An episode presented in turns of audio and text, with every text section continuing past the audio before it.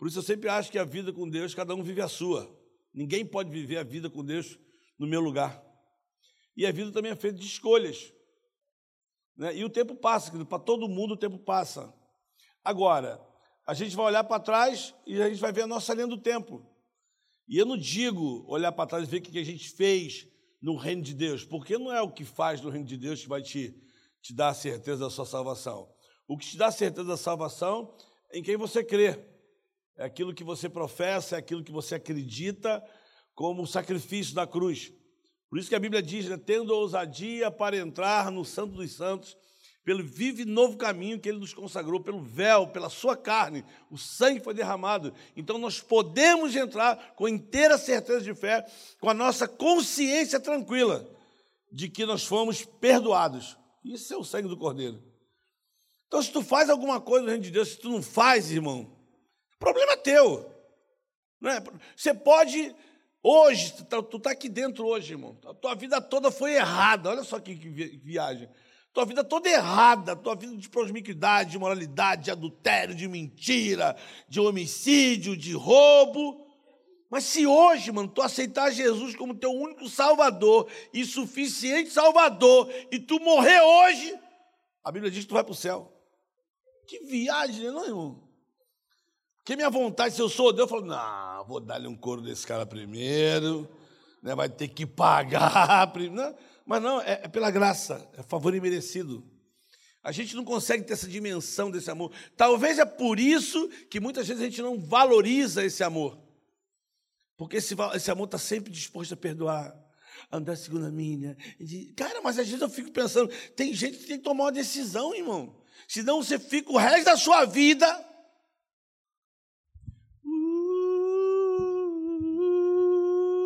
Um religioso, irmão.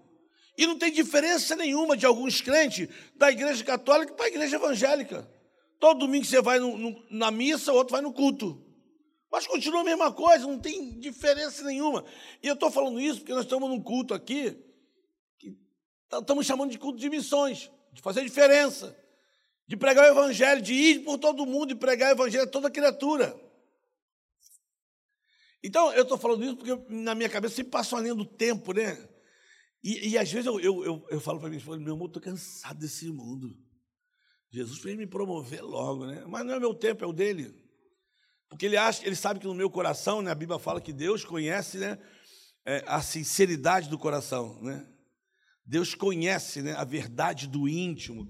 E Deus sabe que eu não queria morrer agora. Eu quero morrer com 84 anos, irmão. Assim, 84 anos tá legal, irmão. Né? Mas assim, sem enfado. 84 anos assim com saúde, né, andando, sem ninguém ter que me dar banho, assim, pá, depois que começar, não dá, leva, aí já não dá mais para ficar aqui. Mas assim, eu fico olhando o que, que a gente gera, irmão, no reino de Deus. E a Bíblia fala que o reino de Deus não é comida e nem bebida, mas é paz, justiça e alegria no Espírito Santo. Então, se a Bíblia diz que o reino de Deus não é comida e nem bebida, mas é paz, justiça e alegria do Espírito Santo, então ele fala de três coisas que não se pode comprar: paz, justiça e alegria. Não se compra, se vive. Aí você fala, mas justiça não se compra? Meu irmão, para os corruptos se compra. Mas quando eu falo da justiça de Deus, é diferente. Porque Deus é justo, irmão. E não é homem para que minta, ele é justo. Se ele diz que vai fazer, ele vai fazer. É como hoje, hoje você percebe isso. Né? Com as redes sociais você tem muito mais é, informações. Hoje você percebe gente pregando, gente pregando, irmão, pregando, e que você fala assim, cara, que unção. Caraca, que palavra. Mas o cara está vivendo adultério, irmão. O cara está vivendo a mentira, o cara está vivendo no, no roubo. Ele está pregando. Aí você fala, mas como é que pode? O cara prega, a gente sente a presença de Deus. Querido, a palavra de Deus não volta vazia. A palavra de Deus não volta vazia. Porque a verdade é uma pessoa, a verdade é Jesus Cristo. E verdade sempre vai ser verdade, independente de quem fala ela. Ela vai ser a palavra. Ela é que vai transformar e acabou. Então, quando eu vejo isso acontecer, aí, aí, um tempo atrás já saiu vários homens, homens assim, que a gente fala assim, caraca, não acredito. Quando eu ouvi algum, eu falei, não acredito, não, não é possível. E era possível. Estava ali vivendo tudo isso. Mas aí eu penso assim que os dons de Deus são irrevogáveis, querida. Você tem um dom e tem um talento, ele te deu. Agora, da maneira que você vai usar ela, isso é problema teu, mano. Isso é problema seu. Então, mais uma vez eu vou repetir: Deus se agrada da verdade do íntimo. Por isso que o homem, segundo o coração de Deus, o Davi, quando ele peca, que ele erra e que o profeta vem e confronta ele, né, contando uma historinha, Senhor, quero te falar uma coisa, existia um cara que ele tinha uma ovelhinha, mas aí apareceu um outro homem que tinha várias ovelhas. E tu sabe o que ele fez, meu rei? Meu rei, ele foi lá no pasto daquele que só tinha ovelhinha e pegou a ovelhinha dele. O que, que o senhor acha, meu rei, que a gente tem que fazer com um cara desse? O Davi falou assim: esse homem tem que morrer. E o profeta disse: esse homem é você. E o que, que a Bíblia diz? Que no momento em que ele foi confrontado pelo profeta, Davi disse: pequei. Ele se arrepende. Deus perdoa, mas as consequências do pecado, elas vêm por conta de decisões nossas. Então não espera que Deus vai perdoar consequências. As consequências vão vir porque houve uma ação. Né? Houve uma ação. Se você vai semear, se você vai plantar, é problema seu, mas a colheita, querido, ela é real. Tu, tu plantando ou não, mas se tu plantar, a colheita é real, irmão. Você vai ter que colher. Hoje eu tenho andado muito por aí, de verdade. Eu tenho sentido, sabe o que, irmão? É, eu tenho sentido falta de ouvir pregação que fala da cruz de Cristo, do sangue que perdoa, do sangue que justifica, do sacrifício lá na cruz. Eu, eu, eu, às vezes eu tenho, eu tenho saudade de ouvir isso, porque parece que o Evangelho ele se tornou autoajuda. É uma palavrinha legalzinha para você ouvir, teu coração. Não, meu irmão, tu tem que se arrepender, irmão. E acabou. Aquele que roubava não rouba mais, o que mentia não mente mais. O que adulterava volta, irmão. Aí você encontra um montão de pais, sabe? Estou com dificuldade com meu filho. Tá, porque não conversa, irmão. Porque se tu não abraça, alguém vai abraçar. Se tu não beija, alguém vai beijar. Ué, é simples. Pô, tu tem conversa com todo mundo, mas não tem com teu filho, de sentar e de falar para ele. Eu vou dar uma dica para você. Eu falei para o pastor Paulo, me chama para falar nesse reunião de homem aí, porque esses caras precisam ouvir algumas coisas que só Jesus, irmão. Pega o teu filho, você que é homem, tem filho, pega o teu filho, vai para o quarto, tira a roupa toda, vocês dois, fica pelado e fala para ele as coisas. O que, que o homem tem, o que, que o homem não tem, caraca. Mas depois fica. Ora, eu nem oro, irmão. Eu nem oro. Porque o papel é teu, não é meu. É. Eu tenho um monte de. É, eu vou falar isso dentro da Maranata. Porque quando eu comecei a. É eu vou, já estou pregando, tá, irmão? Quando eu entrei na Maranata, que eu, com 22 anos, cheio de fogo, e ouvindo sobre o Espírito Santo, eu quero Espírito Santo, eu quero ir para a rua, eu vou para o carnaval, eu vou para o Réveillon, e evangelismo, e ar livre. Eu estava lá. Aí quando eu comecei a me envolver com missões, eu fui para o Morro do Borel tal, e que a palavra missionário começou a entrar no meu coração, além da associação missionária, mas eu entendi, a gente recebia várias equipe dos Estados Unidos de pessoas que vinham pregar na Maranata e falava, cara, eu quero isso, eu quero isso, eu quero isso. E eu ficava, eu quero isso. Até que um dia falou, quem quer ser missionário? Eu quero. E fui lá para o lado lá e orei, falei, Deus, eu só quero um, um almoço, um, um, quero um prato de almoço e de janta. Não deixa faltar isso não. Cuidado com a tua oração, irmão, que Deus ouve a tua oração. Então seja específico na que tu ora. né? Depois está passando sufoco, fala, Senhor, está falando, filho, você só pediu o almoço e a janta, estou te dando almoço e janta. Então eu, eu queria, aí, eu, eu, lembro, irmão, eu lembro como se fosse hoje. Tinha alguns jovens que queriam comigo para o Morro do Borel. Eu falei, olha só, querida, você não tem que ir para o Morro do Borel. Tinha alguns jovens da Maranata que queriam, é, ser missionário. Eu vi algumas mães falando, sabe o que é para mim? Ai, Pedro, não quero que meu filho vá não para missões. Porque o conceito de missões para os caras missionários é aquele cara que sofre, que passa tudo, que não come. Irmão, que, que tristeza. Parece que tu não olha pelo ponto de vista de que Jesus falou assim: estou com você todos os dias. Pode faltar tudo, irmão, mas ele falou: estou contigo todo dia. Precisa de mais alguma coisa, irmão? Não. E todas as coisas vão cooperar para o bem daqueles que amam a Deus, que são chamados segundo o seu propósito. Então eu vi algumas mães dizer para mim assim: não, eu quero que meu filho faça faculdade, eu quero que meu filho se forme, tenha uma profissão. E quem disse que ele, como missionário, não pode estudar e ter uma profissão? Os anos se passaram. Infelizmente, sabe o que eu escuto de algumas mães lá atrás que falaram para mim? Cadê seu filho? Não, meu filho está afastado. Por quê? Sabe por quê, irmão?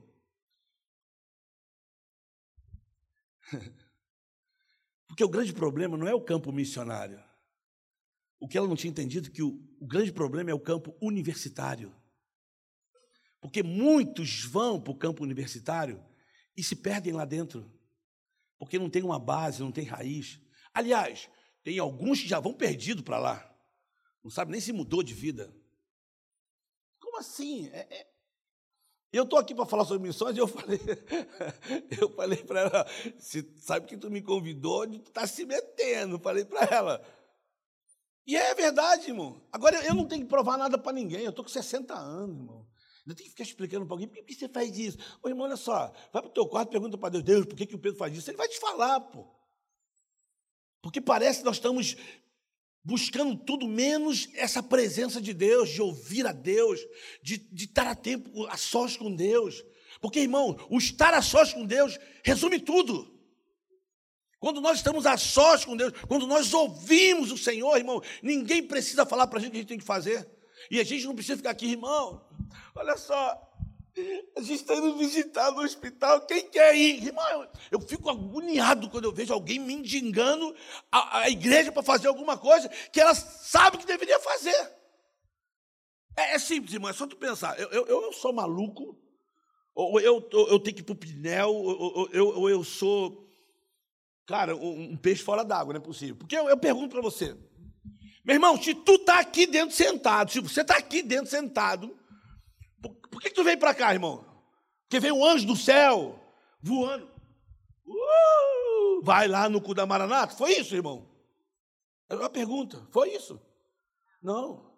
Alguém te falou. Alguém te abraçou. Alguém te ouviu.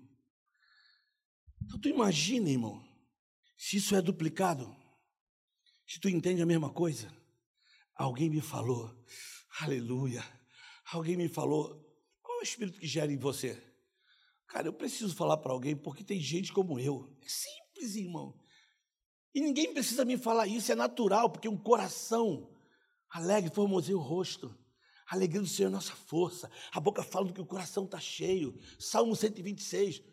Quando o Senhor restaurou minha sorte, eu fiquei como quem sonha. A minha boca se encheu de riso e a minha língua de cântico. Então se dizia lá na Vila da Penha: grandes coisas fez o Senhor pelo Pedro Rocha Júnior, e por isso ele está alegre. Faz-me regressar como as torrentes do Negev. Aquele que leva a preciosa semente, chorando e andando, certamente trará consigo seus feixes.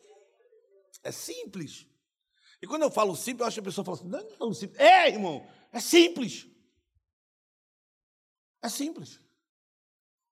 E, ó, eu estava no acampamento onde na Maranata, até comentei aqui.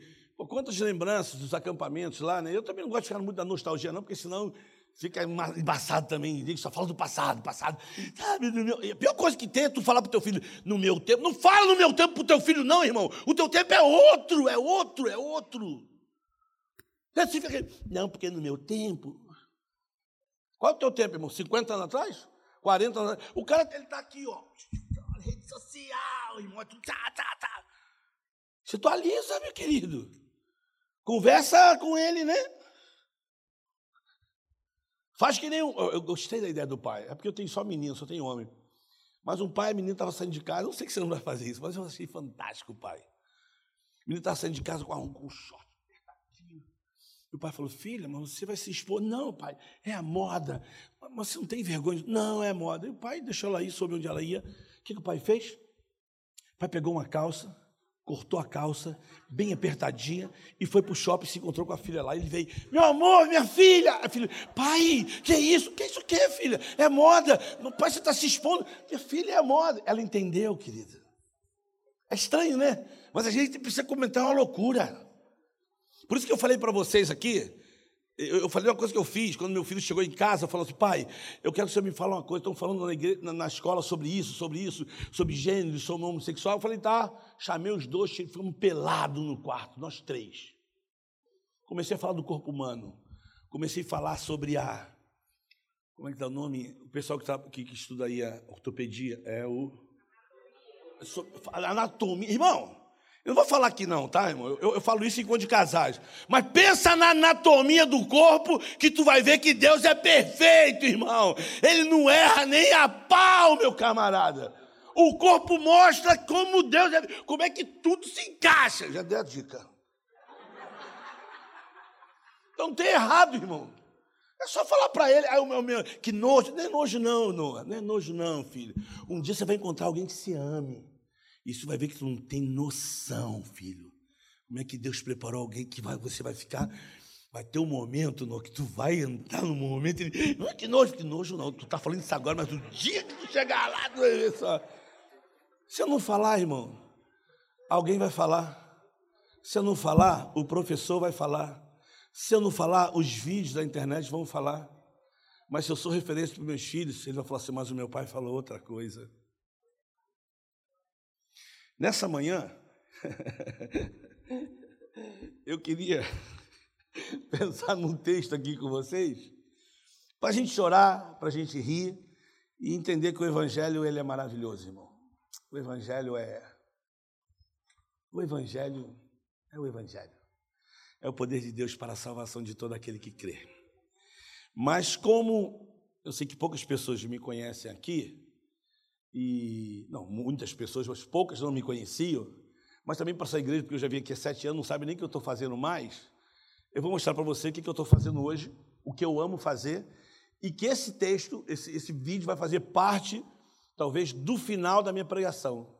Pode passar o vídeo? Pode?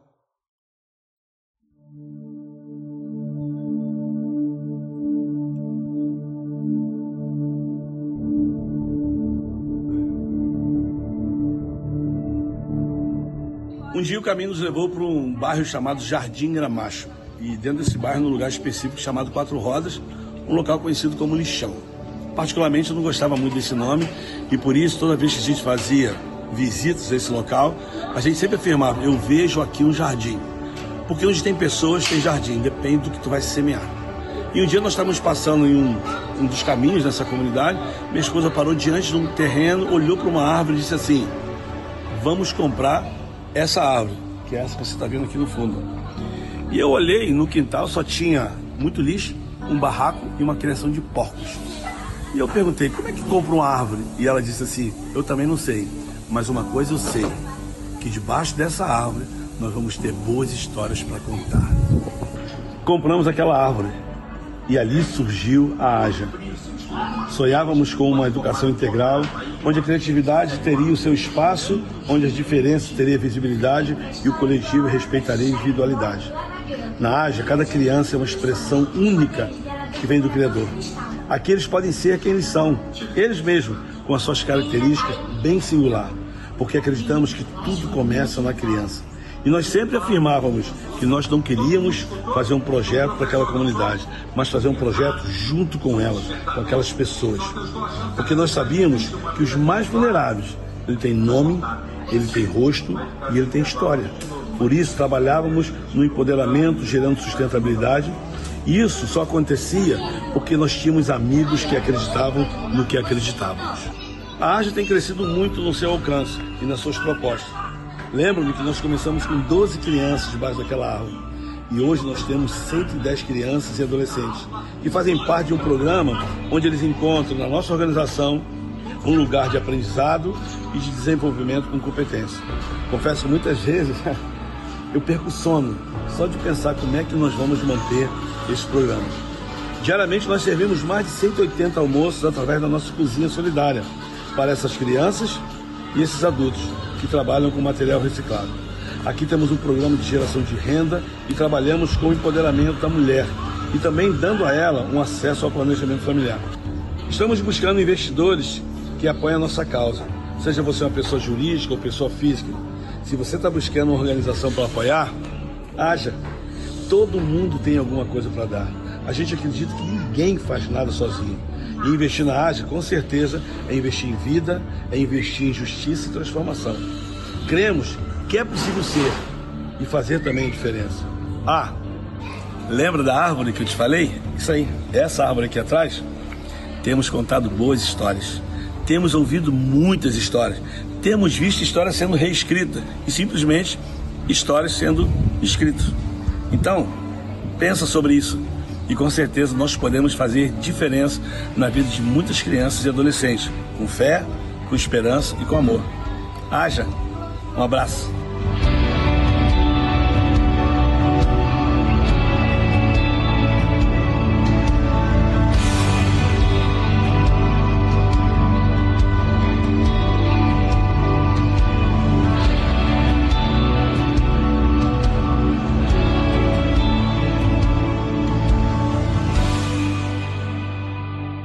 É isso que a gente ama fazer, é isso que a gente faz. E eu lembro que já são mais ou menos 28 anos que eu estou aí nessa, nessa empreitada. E eu lembro que quando eu fui para o Morro do Borel, eu pensei ali agora. É, eu, tinha, eu fui falar com o pastor Paulo que eu queria ir para o Morro do Borel, morar lá no Morro do Borel para começar um projeto lá. E aquele jeitão dele, meu filho, olha o seu futuro, meu filho. Aí eu falei, pastor, é o lugar que Deus está me levando para ir. Mas você. Aí o pastor Davi foi lá, eu estava morando numa casa sem janela e sem porta. Até hoje ele brinca dizendo assim: era uma casa muito engraçada. E eu fui para lá. E eu lembro que outro dia o pastor, um tempo depois, o pastor Paulo sabia que eu já estava lá. Ele me chamou, ele começou a falar um monte de coisa para mim. Eu, eu, eu entendi o coração dele. Mas eu só via uma coisa na minha cabeça. Eu falei, pastor, isso é algo específico para a minha vida. Eu sei disso. Eu não, tô, eu não quero que ninguém vá para lá, não estou chamando ninguém. Eu estou falando que Deus está me, me chamando para ir para lá. Eu já estou morando lá. E aí ele, não, mas você tem que pensar. Aí eu falei assim, eu posso cantar uma música para você? Ele falou, pode. Aí eu cantei.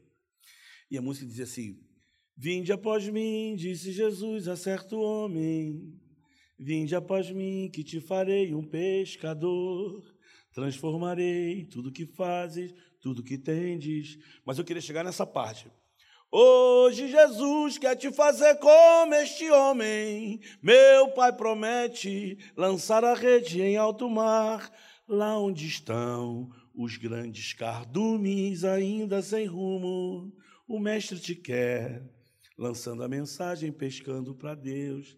E eu falei, pastor, eu sei onde estão os meus cardumes. Os meus cardumes estão na favela e eu vou, eu vou obedecer. Não foi fácil? Não foi fácil.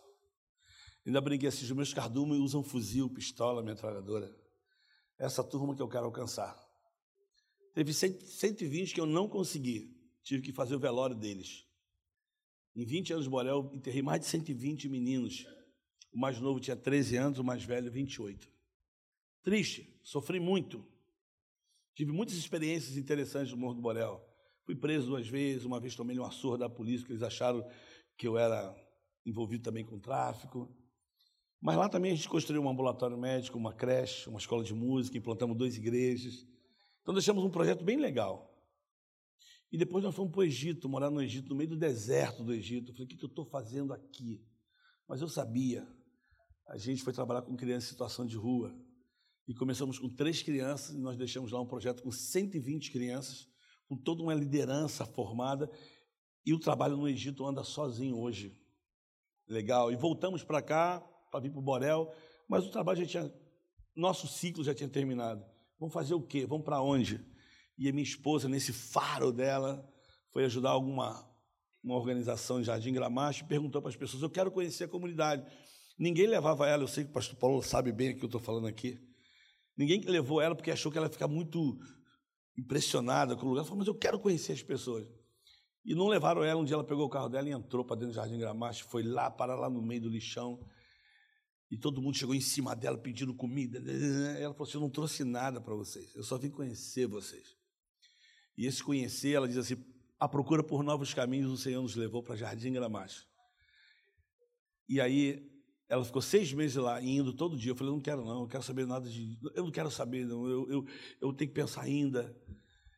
E depois de seis meses eu cheguei no Jardim Gramacho pela primeira vez que eu olhei aquele lugar. Eu acho que talvez aqui dentro, quem tem quem está entendendo o que eu estou falando é o pastor Paulo, porque até hoje Dona Maria lembra dos cultos que tinha lá na casa dela, da igreja Maranata. O pessoal fazia um trabalho lá dentro. E eu entrei naquele lugar e falei assim, Eu falei, meu amor, que lugar é esse? Estava tão calor, irmão, que eu pensei, se Sadraque, Mesaque e Abidinego não entram aqui. Porque, e aquele cheiro de churume, aquilo quente, eu falei, meu Deus. Mas quando eu, come... quando eu comecei a olhar para as pessoas no meio daquilo, tudo aquela miséria, eu falei, cara, aqui tem um jardim. E o nome do lugar é Jardim Gramacho, de jardim não tem nada. Eu falei, aqui tem um jardim, aqui tem um jardim. Porque onde tem pessoas, tem jardim, queridos. Depende de como você olha para essas pessoas. E aí ficamos lá dentro um ano e quatro meses, só andando lá dentro, conhecendo o nome de pessoas, sentindo o cheiro de gente. Até que um dia aconteceu isso que você ouviu aqui. A gente viu uma. Eu não, minha esposa viu a árvore e falou: Quero comprar essa árvore. Eu falei, meu amor, comprar uma árvore. Como é que você compra uma árvore? Não sei. Mas debaixo dessa árvore a gente vai ter boas histórias. E é o que está aqui hoje. São quatro anos. E a gente tem amado esse lugar. E eu quero pegar os textos que estão aqui agora. Eu sei que eu tenho que fazer uma coisa aqui para não quebrar, porque no final a coisa vai ficar tensa da mensagem, irmão. Então não quero quebrar no final falando o que eu vou falar aqui. É claro que, além de, de, de, de missionário, eu também sou camelô. Amém? Então montei minha banca ali, com os corações que a gente faz lá no projeto. Então tá ali, se você quiser passar lá e pegar, nós não vendemos corações, querido. A pessoa fala, você está vendendo coração? Não, a gente não vende, a gente vende sonhos, a gente vende possibilidades, a gente constrói pontes. Se as pessoas vão atravessar ou não, não importa. O que talvez você vai comprar ali, é, na compra você está doando para o projeto quatro refeições, que são servidos 180 refeições todo dia, irmão. Todo dia o pessoal vem do lixão almoçar com a gente. Quando eles chegam lá, o cheiro muda mas é gratificante demais. Que talvez para algumas pessoas é, essa é a única refeição ali. E para outras ajuda muito no orçamento, porque a maioria das pessoas ganham ali hoje uma média de 250 reais por semana. Então, assim, estar fazendo parte disso é maravilhoso. E então você não compra o coração, só para você entender isso. Né? Você se constrói pontes com a gente. Ok? Eu separei uns textos aqui que eu podia falar esses textos de cor. Mas eu quero que você leia, porque quando você lê, você fala assim, pô, esse cara não está de conversa fiada. Porque se eu fosse falar tudo isso aqui, você fala, ah, mentira. Mas está aqui. Olha ali, olha o texto.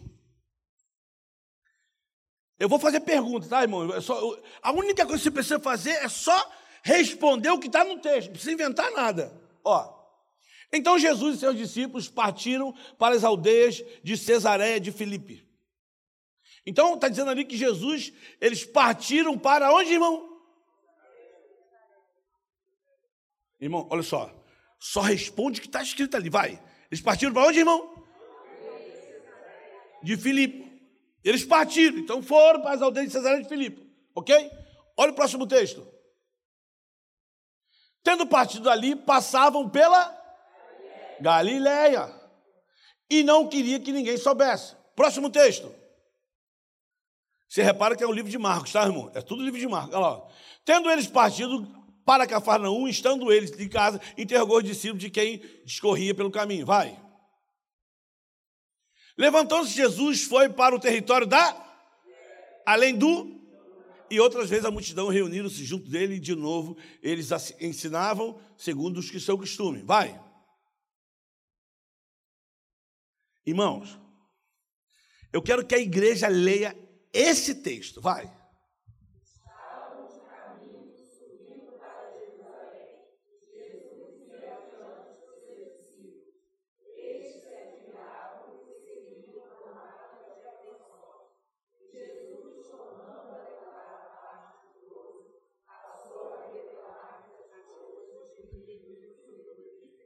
Amém.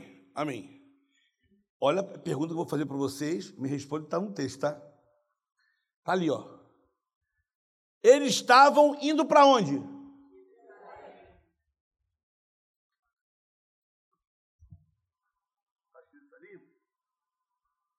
Fala, irmão.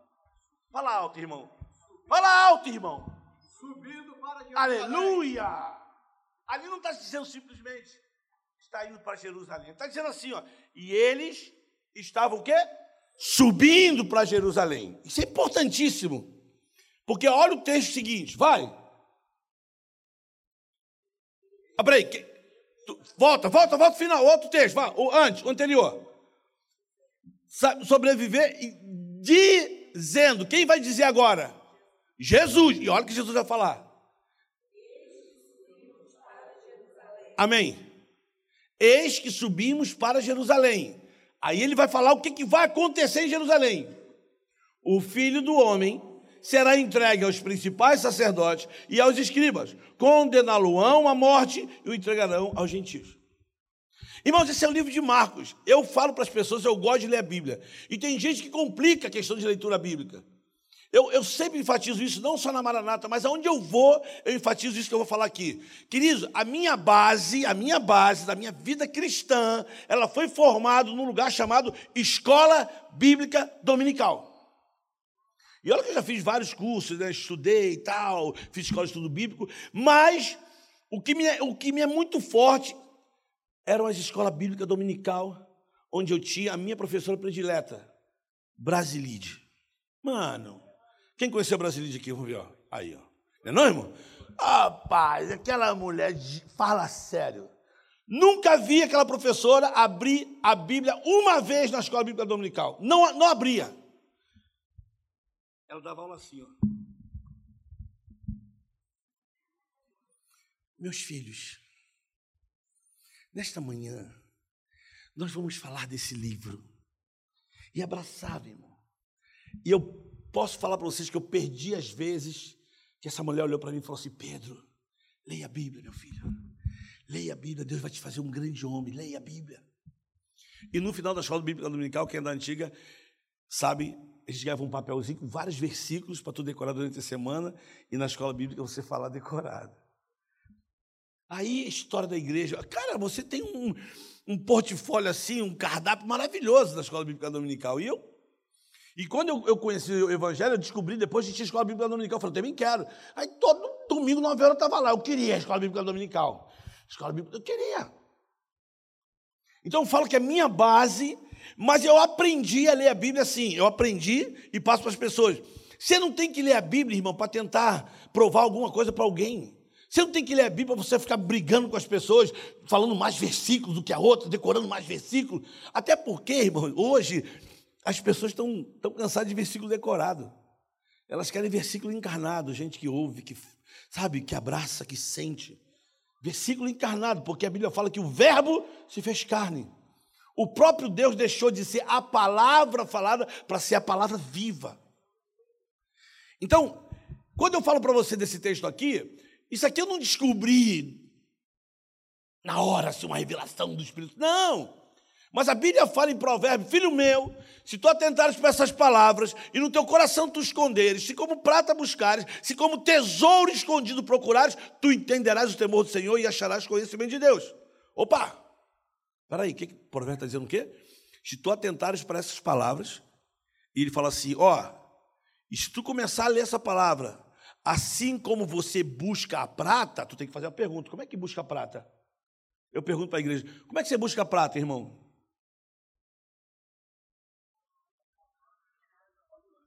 Não, vamos sair do sublime. Sai do sublime. Normal. Como é que é o nome, meu irmão? Já falaram, eles perguntaram, como é que você busca a prata? Trabalhando, irmão. Como é que você busca teu saldo? Trabalhando. Você acorda às 5 da manhã, pega o teu trem, ou pega a bicicleta, ou pega o ônibus, vai de charrete, vai de metrô, você vai atrás da, sua, da sua prata. E mais, se tu é crente ou não crente, você vai atrás da prata por fé. Como assim, irmão? Aí tu percebe que todo mundo tem fé, né, irmão? Todo mundo tem fé. Tem uma fé natural e uma fé sobrenatural. Todo trabalhador que pega o trem lotado, o metrô lotado, pega a charrete, pega. Ele tem fé, porque ele vai trabalhar um mês, querido, de graça. Acreditando que no final do mês o patrão vai pagar ele. É ou não é, irmão? Porque a Bíblia fala que fé é o firme fundamento das coisas que eu não vejo. Ou tem alguém aqui que, geralmente, tem uns, não vou falar todos não, mas tem uns que são picareta. Desculpe, irmão, vou falar aqui, mas que eu já tomei muita volta, agora não tomo mais não, porque agora eu estou... É pedreiro. Não, você está adiantado aí, você não adiantado. Aí tu adianta, ele some. É o único que recebe dinheiro antes, irmão. E te dá a volta. E pior se for bêbado. Estou te devendo. Não vai fazer nunca mais, irmão. E pior quando ele bota a parede, bota o tijolo e fala, irmão, tá torto. A gente tira no embolso. Vê o embolso tá torto. A gente tira na massa. E já, já foi. Mas todo mundo trabalha pela fé. Eu sempre digo o seguinte: meu primeiro trabalho eu fui, trabalhei, pedi dinheiro emprestado, minha mãe me emprestou, a gente, vizinhos emprestaram para mim um mês. E no final do mês, irmão, quando eu recebi o faz-me rir, faz-me rir de Deus. Quando o cara chamou, Pedro, Pedro Rocha, eu fui lá na contabilidade, ele me deu um pacotinho assim. Eu fui lá para o meu armário, troquei minha roupa, botei o meu salário dentro do sapato, assim, ó. Eu vinha da central para Bangu, dentro do trem. Você não tinha noção quantas vezes eu fazia assim, ó.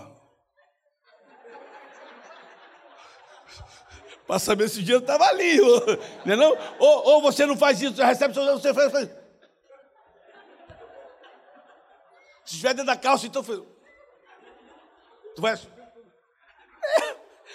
Então, irmão, se como a prata você busca, se como tesouro escondido você procura, como é que você acha tesouro? Se você não sabe, vou te indicar, veja o filme Conde de Monte Cristo. O cara fica preso, o padre dá aquele mapinha para ele, mas dá ele a senha. Qual era a senha para achar o tesouro? Quando a luz do sol refletir na água, olhe para o fundo, ali acharás o tesouro. Ele tinha tudo no mapa, mas para achar o tesouro ele tinha um segredo. Então aqui, irmão, existe um tesouro que você só precisa ler e você vai ver que tudo vai se encaixar, irmão. Nada está fora do lugar aqui. Nada. Então, quando eu começo a ler esse texto aqui, chegou uma hora e falei: opa, peraí, peraí, peraí, peraí. Aí eu comecei a juntar. De onde Jesus saiu, irmão? Filipe de Cesareia. E para onde ele estava indo?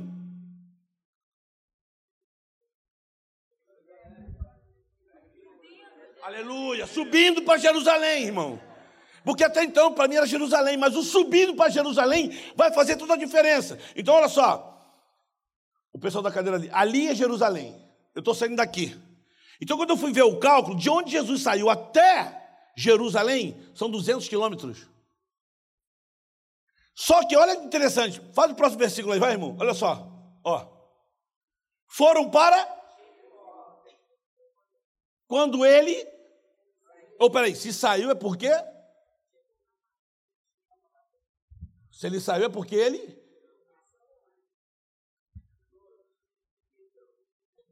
Entrou.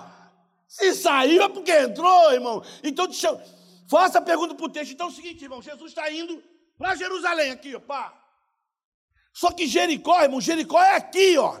Tem nada a ver com o caminho que ele está fazendo. Nada a ver. Mas aí ele vai e, ó, entra.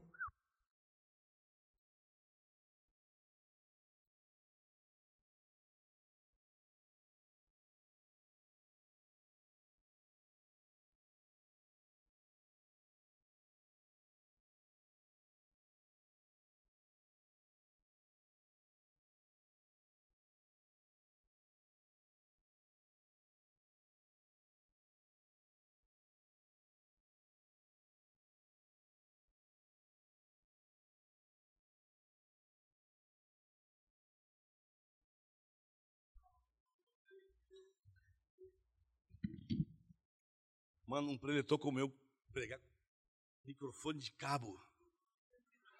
Tu quer me limitar aqui? Cabo aqui. Tem cabo, irmão. Valeu. Ainda manda beijo, hein?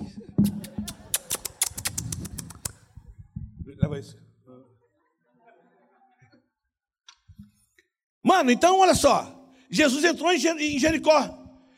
Multidão, ó, dois, quatro, seis, oito, dez. Olha, nós somos mais de 100 pessoas aqui, amém? Quando eu falar já, tu fala qualquer coisa pro teu amigo aí, tipo assim, pô, paga um frango para mim, vamos comprar uma enxepa ali na feira, qualquer coisa. Vai, um, dois, três e já, fala qualquer coisa, vai. Amém, amém. Você viu o barulho, irmão? Você viu o barulho? Ouviu o barulho? Então é mais ou menos isso, ó, Jesus está saindo, a multidão, a multidão, vai, a multidão, vai, a multidão. Opa, parou. Só que a Bíblia diz que ali, olha ali, quando saía juntamente com seus discípulos, numerosa multidão, Bartimeu, o cego, o mendigo, filho de Timeu.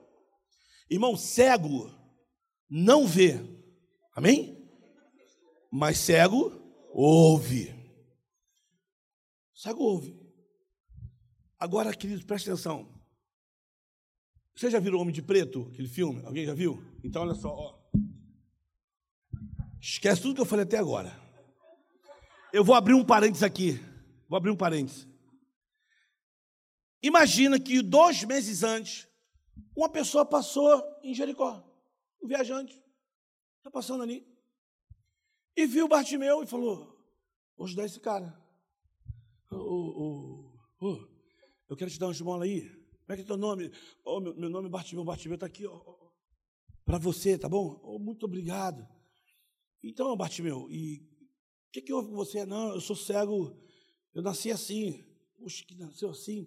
Ô, Bartimeu, deixa eu te falar uma coisa. Você está sabendo que existe um Jesus que está curando as pessoas? Ele já curou um cego no capítulo 8 do livro de Marcos, você sabe disso? Já curou paralítico, já andou sobre as águas, já acalmou o mar. O surdo ouviu, ele ressuscitou a menina. Você está sabendo disso? E ele é filho de um carpinteiro, de Nazaré. E o Bartimeu falou: oh, nunca ouvi, não. Irmão, ninguém pode me impedir de falar isso. Isso não está na Bíblia, mas ninguém pode me impedir, irmão, porque eu leio a Bíblia com meu mundo de Bob, eu fico imaginando as cenas. Sabe por quê? Olha o que a Bíblia diz. Aqui, ó, vai. Estava sentado à beira do caminho e ouvindo que era Jesus, irmão. Quando o cara ouve que era Jesus, ele começa a gritar. Peraí, peraí, ninguém grita à toa. Tipo assim, você escuta, Pedro, Pedro! Ah, Pedro! Por que está chamando Pedro, irmão? Mas quando ele ouviu que era Jesus, ele começou a clamar. Eu quero falar uma coisa importante para vocês diante desse congresso de missões aqui.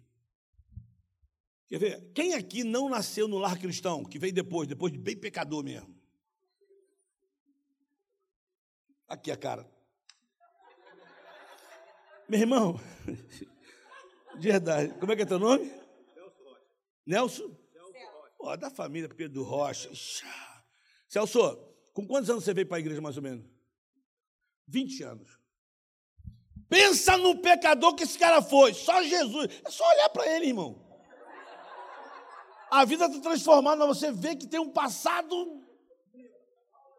Pode falar isso não. É processado. Eu nem falei, não? Então, aqui. Mas vou perguntar para ele uma coisa interessante. Tu conheceu Jesus com 20 anos, certo? Mas você nunca tinha ouvido falar que existia um Jesus, Deus. Já ouviu? Pronto. A maioria aqui, irmão, que veio depois para o Evangelho. Então significa que as pessoas têm informação, irmão, sobre Deus, sobre da macumba, Oxalá, Oxóssi, é Jesus. Está lá. Na igreja católica tem um montão de santo. No Espiritismo é outro. E vai! No, no, no Oriente Médio está lá o Maomé, está lá, os caras estão lá. Eles acreditam que existe um Deus. E o terrorista, quando morre, ele acha que ele vai para o paraíso, se encontrar com Deus. Então as pessoas têm informação de Deus. Mas informação não é tudo. Porque informação sem experiência é nada. Amém? Como assim? É só você estudar. Você estuda medicina, arquitetura, não, vamos lá. Medicina ou arquitetura? Pode estudar, irmão, cálculo, saber tudo, mas se você não for para a prática de construir um prédio, de vir uma sapata, tem muitos pedreiros e mestres de irmão, que dão aula para engenheiros. E depende. O cara sabe tudo do cálculo, mas o engenheiro sabe da prática. Então, informação sem a experiência é nada. Mas no reino de Deus, quando você tem a informação mais a experiência, aí, irmão, é igual a conhecimento. Quando você tem informação de Deus e a experiência com Ele, você tem o conhecimento de quem você é para Ele. Então, o que está acontecendo aqui, irmão, é que o, o ceguinho, ele, recebeu informação de que existia um Jesus, mas ele estava cego ainda. Só que agora, irmão, ele ouvindo que era Jesus, ele falou: Jesus, ô Jesus, filho de Davi, ô Jesus, quando ele começou a gritar, o que, que, que o texto diz depois que aconteceu? Está ali, irmão, vai lá. Hoje aclamar Jesus, filho de Davi, vai. Muitos o repreendiam para que se calasse. Ele parou, irmão? Mas aí ele gritava mais. Tipo assim, ele está aqui, Jesus! Quando começar a gritar, você fala, cala a boca, tá? Ó.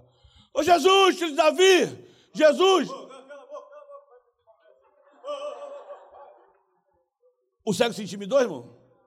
Oh Jesus! Oh Jesus! Oh Jesus! A Bíblia diz que Jesus está passando, irmão. Olha lá, está lá. Ó. ó, Jesus continua, vai. Parou Jesus.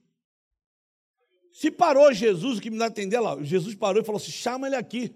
Então significa que ele estava uma distância, certo? Agora, olha o que você escuta lá. Ó. Alguém disse para ele assim: tem bom ânimo, ele te chama. Vamos dar um exemplo aqui. Quer ver? Tem que ter. Meu irmão, tu é o cego. Tu vai falar para ele: tem bom ânimo, ok? Estou aqui. Tu vai falar: tem bom ânimo, ele te chama, tá bom? Tá bom, irmão? Vai. Começa a gritar, irmão. Começa a gritar, indivíduo. Começa, Jesus, vai. Aí, ó, Jesus parou e disse: Traz ele aqui. Fala o que para ele? Hã? Fala, irmão, fala. Tem bom ânimo, ele te chama. Eu vou brincar. Como é que é seu nome, irmão? Agenor. Agenor. Tu falou para ele o quê? Tem bom ânimo, ele te chama. O cara é cego. Como é que o cara vai saber que Jesus, onde Jesus está, irmão? Agenor, em nome de Jesus, traz ele até aqui. Traz ele, Agenor, traz ele. Parou, parou, parou. Ô, meu irmão, tu é cego. Cego não dá a mão. Agenor, fala para ele assim: vamos lá, eu vou te levar lá. Não, não, irmão, não, não. Agenor, tu não pega na mão dele, tu dá o braço para ele assim, ele vai. Isso aí. Presta atenção no Agenor. Presta atenção no Agenor. O que, que aconteceu com ele? Compaixão? Sai do sublime, irmão. O que aconteceu com ele? Só, só você ver o que aconteceu com ele. Hã? E aí? Olha só, irmão. Volta lá, Geno, volta lá com o cego. Eu sou Jesus. Irmão, eu vou, eu vou acabar já já, vai. Traz ele, Genô, vai. Ó, olha para Genô. Olha para Jesus. Olha para Genô. Olha para Jesus. Olha só, querido, presta atenção nisso. O cego, desesperado, Jesus parou, o Agenor disse: Tem bom ânimo, ele te chama. Traz ele aqui, o Agenor trouxe. Vem, vem, vem. Ó, Agenor. Ó, quando nós levamos pessoas até o Senhor, nós nos aproximamos mais dele. O Agenor também estava lá naquela posição, mas estava ligado no que Jesus estava falando. Se eu sou o cara que levou o cego, eu falo, Jesus, depois de fazer uma oraçãozinha por mim também, que eu também estou precisando. Mas o melhor, irmão, é que parece que Jesus faz uma pergunta idiota para o cego. O cego, depois de gritar, o que Jesus pergunta? Então, o que você quer que eu te faça? Irmão, se eu sou cego, eu falo, quero uma cesta básica. quero um açaí na tigela. Meu irmão, o que, que um cara quer cego? O que, que ele quer, irmão? Ele quer ver. Aí Jesus responde, ele manteve a humildade e falou assim: Eu quero ver. Aí Jesus dá uma resposta mais idiota. Vai, a tua fé te curou. Irmão, não, vai, a tua fé te salvou. Se eu sou o cego, eu falei, oh, Jesus, eu não quero ser salvo, eu quero ver. Se eu ver, eu vou acreditar. E automaticamente ele tornou a ver. Valeu, Genô. Terminando, irmão. O que eu queria dizer essa noite, essa manhã aqui é o seguinte. Jesus estava subindo para Jerusalém. Amém? Nós, quando conhecemos Jesus, que nós acreditamos, recebemos Ele como nosso Senhor e Salvador, que a gente escreve o seu nome, meu nome no livro da vida, o Espírito Santo começa a habitar em nós e nos dá a esperança de que um dia nós vamos estar com Ele, amém? Nós temos a esperança de que um dia nós vamos, o que, irmão? Vê-lo como Ele é, amém? Então eu podia traduzir agora que o desejo de todo mundo aqui é estar com Ele um dia, amém, irmãos? Isso é que nós almejamos em esperança, somos salvos. Ora, aquilo que tu vê é esperança, mas o que tu não vê, isso sim. Então nós não vemos ele. Hoje nós vemos como embaçado, mas um dia o veremos como ele é. Amém? Então para onde Jesus estava indo, irmão? Subindo para Jerusalém. Esse é o detalhe, irmão. Jesus está dizendo assim: nós estamos subindo para Jerusalém. Eu vou morrer, eu vou ser entregue na mão dos caras, eu vou, mas eu volto. E o sacrifício da cruz é que nos dá a certeza de que um dia nós vamos estar com Ele. João 3,16 diz: Porque Deus amou muito tal maneira que deu o seu único filho, para que todo aquele que nele crê não pereça, mas tenha a vida eterna, eternidade. O João diz assim, em Apocalipse. Coloca aí, irmão, Apocalipse. Olha o que João diz.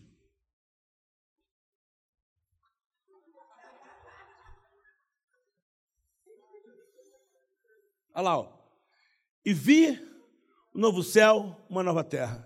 Pois o primeiro céu e a primeira terra passaram e o mar já não existia. Preste atenção agora. Vai, querida. E vi também a cidade santa, a nova Jerusalém. Para onde é que Jesus estava indo, irmão? Subindo para Jerusalém. E pela fé, para onde nós estamos indo, irmãos? Para Jerusalém, amém? Então nós estamos caminhando para lá. Mas Jesus deixou algo para a gente pensar. Eu diria para você, resumindo: quem caminha para Jerusalém, quem tem certeza da salvação, quem acredita que um dia vai estar com Ele, quem acredita que foi perdoado, justificado e que está a caminho cantando. Tem uma música que eu gosto da primeira parte, da segunda o pessoal parece estar irritado. É, caminhando vou para Canaã, caminhando eu vou, vai irmão, para Canaã, caminhando eu vou para Canaã, glória a Deus, caminhando eu vou. Aí parece que na, segunda história a pessoa vem com raiva. E se você não for, não me peça eu ir, né? É assim, uma luta. Então tu está caminhando para Nova Jerusalém, tu está indo para Nova Jerusalém, tu está indo para a vida eterna. Mas Jesus deixou muito claro aqui que ele está caminhando com os discípulos. Mas aí o que, que ele faz, irmão? Ele entra em Jericó, que não tinha nada a ver. Mas a lição é: quem caminha para Jerusalém deseja passar em Jericó. Sabe por quê, irmão? Porque Jericó, na época, era o lugar das injustiças, da tristeza, das pessoas escravizadas, das pessoas que não sabiam ir, da, da religiosidade. Era Jericó. E ele traz à tona um cego, irmão. A história traz o cego. É como se ele dissesse para mim e para você: Você está indo para lá, irmão? Você quer me ver? Ergue os teus olhos, pô. Olha para Jericó. Porque em Jericó, irmão, no meio de Jericó nós temos um monte de amigos gritando, estão cegos. No meio de Jericó, nós vamos encontrar pessoas que elas estão dizendo assim: oh, Jesus, tem misericórdia de mim. No meio de Jericó, nós vamos encontrar muitas pessoas que têm informação de Deus, mas não têm experiência com Ele. Nós estamos com essas pessoas todos os dias. E sabe o que essas pessoas estão ouvindo do sistema? Não tem mais jeito para tu, não, irmão. Cala tua boca aí. Oh, desiste. Você não tem mais jeito, não. É assim. E quantos de vocês aqui, irmão, não ouviram isso? Não tem mais jeito. Eu ouvi isso, irmão. Por isso que eu passei o vídeo, porque eu falei, hoje minha Jericó fica em Jardim Gramacho.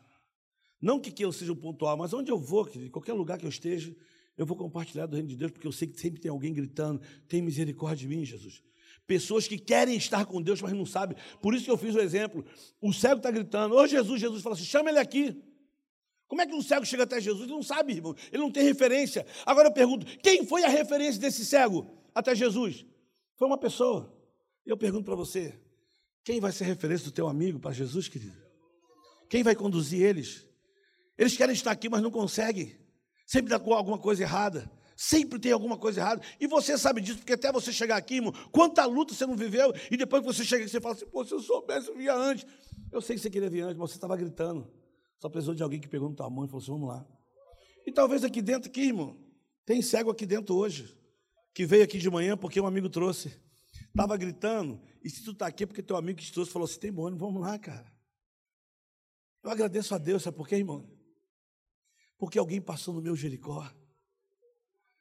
Alguém passou quando eu estava lá no complexo do Alemão, doidão, 22 anos, flor da idade, cheio de disposição, mas eu gritava aqui dentro: tem misericórdia, que vida é essa que eu vivo, que vida é essa que eu vivo. E os fantasmas dizendo para mim assim: não tem, não tem mais jeito para tu, tu nasceu para ser isso aí mesmo. Ao que nasce torto vai ficar torto. Mas Jesus falou que a, cama, a, a cana que fumegava ele não ia quebrar, ele ia uh, soprar e o vento ia vir, fogo ia subir. Alguém passou na minha Jericó, querido. Alguém parou lá no complexo alemão e falou para mim assim: Jesus te ama. E eu, cheio de informação errada de crente, falei assim: ama todo mundo. O que tu quer que eu corte meu cabelo, que eu deixe de usar minhas roupas, que eu deixe de ouvir minhas músicas, quer me levar para a igreja. E a pessoa ficou ouvindo um monte de baboseira minha. Eu, eu, depois, quando eu fiquei calado, ela disse assim: Como é que é seu nome? Eu falei: Meu nome é Pedro Rocha. E ela disse: Pedro, Jesus tem um propósito tão lindo na sua vida. E sabe o que ela fez depois, irmão? foi embora. Eu fiquei ali, propósito. Que Deus é esse? Eu tinha informação. Eu nasci num lar que tinha informação de Deus através do catolicismo. Minha mãe era devota, minha avó era devota de Santo Antônio do Categorê. Minha avó tomava uma espinga boa assim, mas estava lá devotando o sangue dela. As cachaças da minha avó ela botava numa garrafa térmica. Eu nunca entendi porque que minha avó botava na garrafa térmica, botava na xícara e fazia assim, café quente. Como é que tomava café quente assim? Mas depois foi descobrindo. Eu sou fruto de uma família que meu pai foi embora quando eu tinha oito anos de idade. Eu sou fruto de, de, de, abandono do meu pai, um pilantra que perdeu a nossa casa num jogo de ronda no meio da rua. Quando as pessoas entraram na minha casa, eu disse para minha mãe: Seu marido perdeu tudo isso aqui, só pega os seus filhos, o que só tem que pegar e vai embora. E minha mãe pegou na Ilha do Governador os filhos, documento e foi morar em Bangu. Minha avó abriu a casa dela, saiu de lá para morar com a irmã, a gente ficou na casa dela morando lá. E na casa da minha avó tinha um, um quadro assim, de Jesus da cruz, assim, INRI. E até 16 anos morei nessa casa, a turma mais velha conhece, não era minha casa, minha vida, era Coab, você pagava um cartãozinho, minha avó tinha essa casa, que ela saiu lá do Morro do Castelo, e o governo abriu casa em Bangu, Vila Kennedy. Era uma casa só assim, pequenininha, sala, cozinha, banheiro. Morava seis pessoas dentro dessa casa, minha irmã em cima, no beliche, com meu irmão e minha mãe dormindo no chão. E esse quadro lá, minha mãe ia para mim. E quantas vezes eu não vi minha mãe com a mãozinha assim no quadro, assim, ó pedindo Jesus ajuda a gente. Ajuda. Eu via muitas vezes. Tentei para a igreja católica, não consegui, fui, fui, muito atentado no catecismo, me expulsaram, mas eu, eu, eu ouvia falar de Deus, vai com Deus, Deus te abençoe. Eu, alguém aqui foi católico? Vamos ver se foi. Pelo sinal da Santa Cruz, vai. Pelo sinal. Pode fazer, pode fazer. É, é. Fazer tudo isso, irmão. Eu tinha informação. E hoje eu vou rir, você vai rir muito disso agora. Eu lembro que uma vez minha mãe, a gente passava alto sufoco, irmão, minha mãe ralando como copeiro do hospital, mas educou todo mundo, todo mundo se formou, todo mundo hoje é casado, tem filho, graças a Deus. E eu pergunto, quem perdeu? Quem perdeu foi meu pai, porque tem netos lindos, família linda, mas deixou de desfrutar. E encontrei com meu pai e falei, pai, tu tem que voltar para casa, reunir tua família e pedir desculpa aos teus filhos, à tua esposa. Porque meu pai, quando foi embora, ele disse assim, vou ali na feira. Nunca mais voltou. Feira longe, irmão. Estou com 60 anos, meu pai não voltou até hoje. Deve ter ido em Feira de Santana, se arrastando. Ou então está esperando as frutas, está esperando as frutas ser madurar ainda para trazer. Mas olha que interessante, irmão. Um dia, minha mãe estava arrumando lá, o quadro de Jesus caiu. E a gente foi descobrir que a minha avó, tudo o dinheirinho que sobrava, ela botava atrás do forro do Jesus. E ela foi embora, teve um problema de cabeça, ficou andando na rua como maluca, tal. depois melhorou. Mas o quadro ficou lá, cheio de dinheiro, irmão. E minha mãe, eu fico pensando, minha mãe rezando.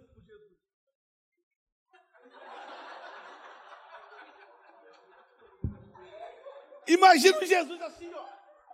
Ele sai da cruz, aqui está cheio de dinheiro, aqui atrás, aqui atrás está cheio de dinheiro. Porque a gente descobriu o dinheiro quando o quadro caiu, rasgou, irmão, cheio de notinha cor de abóbora, verdinha, lá atrás. E minha mãe não mostra o fogo. Agora, é legal, eu, ri disso, eu ri disso, irmão. Mas sabe o que é interessante que eu descobri na Bíblia depois? É apaixonar agora. Eu descobri na Bíblia que aquele Jesus estava na minha casa, ele tinha olhos, mas não via. Ele tinha mão, mas não tocava. Ele tinha peste, mas não andava. Ele tinha ouvido, mas não ouvia. E o que a Bíblia diz é que todos que se curvam diante de Deus assim, tornam-se como ele. O que estou dizendo para você, que nessa manhã, é que tem pessoas que têm informação de Deus, mas a informação não é suficiente. Elas precisam ter uma experiência. Agora cabe a mim e você, que somos salvos, aleluia, que estamos indo para Jerusalém, glória a Deus, eu vou ao céu. E muitos aqui, às vezes, mandando algumas pessoas para o inferno, né? Que a gente, o crente manda a gente para o inferno. Morreu sem Jesus, né, pastor? Tão jovem, foi para o inferno. A gente, a gente, irmãos, é como aqui foi falado aqui, quem sou eu para dizer que a pessoa foi para o inferno? A Bíblia diz. Quem somos nós para dizer quem é de subir, quem é de descer? A palavra está junto de ti, se com a tua boca confessar, no teu coração tu crê que Jesus Cristo morreu e ressuscitou dos mortos, tu serás salvo, porque com a boca se confessa e com o coração se crê para a salvação. O meu papel, irmão, o meu papel não é julgar pessoas. O meu papel é amar pessoas. O meu papel é amar Jesus com todo o meu coração, com toda a minha força, com toda a minha alma, com todo o meu entendimento. Mas Passar em Jericó e amar meu próximo como a mim mesmo. Esse é o meu papel. Amar pessoas. Porque os cegos de Jericó, eles têm nome, eles têm rosto e eles têm história. Meu papel não é julgar pessoas. Meu papel é ser pacificador e dizer assim: tem bom ânimo, cara, vamos lá. Ele está te chamando, vamos lá. Por causa de um copo com água, irmão. Um copo com água, ó. Toda uma cidade veio aos pés de Jesus. Ou tu não acha que por causa de alguém aqui dentro, esse bairro todo não pode vir para Jesus? Pode. Porque Jesus encontrou com uma mulher e disse assim: Me dá um copo com água. Ela disse: Como sendo tu judeu que sou, mulher samaritana, fala comigo. Ele disse: Se tu soubesse com quem tu fala, tu me pediria água, eu te daria água da vida. Mas como assim? Aí você percebe uma mulher que tinha informação. Ela disse assim: Os nossos pais adoraram. E um dia vai chegar a hora que nós vamos adorar em espírito em verdade o profeta. Jesus falou assim: Sou eu que falo contigo. Como? E Jesus começa a falar e fala assim: oh, Tu já tivesse cinco maridos, o que tu tem agora não é teu. Essa mulher tem uma experiência com Jesus. O que, que ela faz, irmão, depois da experiência que ela tem com Jesus? Ó, informação, mais experiência, levou ela a ter o conhecimento de quem ela era. Ela faz o quê, irmão? Ela corre para a cidade e fala assim: Achei Jesus, achei o Messias, vem ver. É ele o profeta. Toda a cidade vem aos pés de Jesus. Por causa de quê, irmão? Por causa da informação que a mulher levou para a cidade. Mas informação é tudo. Quando a cidade vem aos pés de Jesus, o que você lê no texto é que Jesus ficou dois dias ali. A cidade disse assim: não é mais pela tua informação que nós cremos, mas pela experiência de termos ouvido ele falar conosco. Quem caminha para Jerusalém deseja passar em Jericó. Quem caminha para Jerusalém fica sensível aos nossos amigos que estão longe. Eu tenho falado uma coisa para as pessoas, e vou terminar com esse versículo mesmo.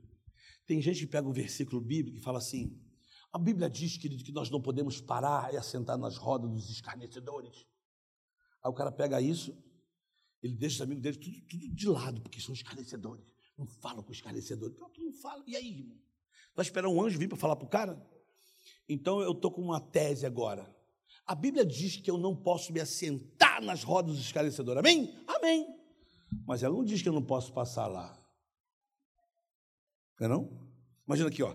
Só escarnecedor. Aí eu fico, não vou, não vou, porque Deus, não vou, não vou me sentar lá, não vou. Não, não vai, irmão. Mas a Bíblia não fala que eu não posso passar. Ele fala assim, falei, meu irmão, Deus te abençoe. Tem bom ânimo, cara. Deus tem um propósito na tua vida. Deus tem um propósito. E vou embora.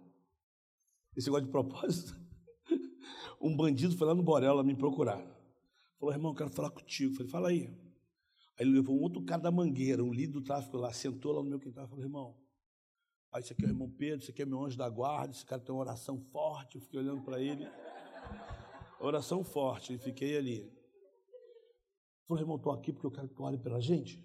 Porque a gente vai invadir uma comunidade para Deus proteger a gente. Olha, olha, olha, que coisa profunda ele tem o quê? Informação de que existe um Deus que protege, né, irmão? Eu falei, cara, vamos orar. Baixei a cabeça. Falei, Jesus, obrigado por esse cara que está aqui. Obrigado, Senhor. Esse cara é teu. E obrigado que ele veio aqui pedir oração. E eu quero orar sim por ele, Pai. Eu quero orar. Ele para o amigo dele que eu não conheço. Mas eu te peço, em nome de Jesus, frustra os planos dele, Pai. Não deixe que ninguém invada lugar nenhum. Não deixe que ninguém leve tiro. Deus, em nome, não deixe esse cara chegar na outra favela. Aí quando eu estou orando ali, quando eu abri os olhos, estava assim. Eu falei, pô, valeu, irmão, valeu. Aí foi embora. Uma semana depois, encontrei com ele no morro.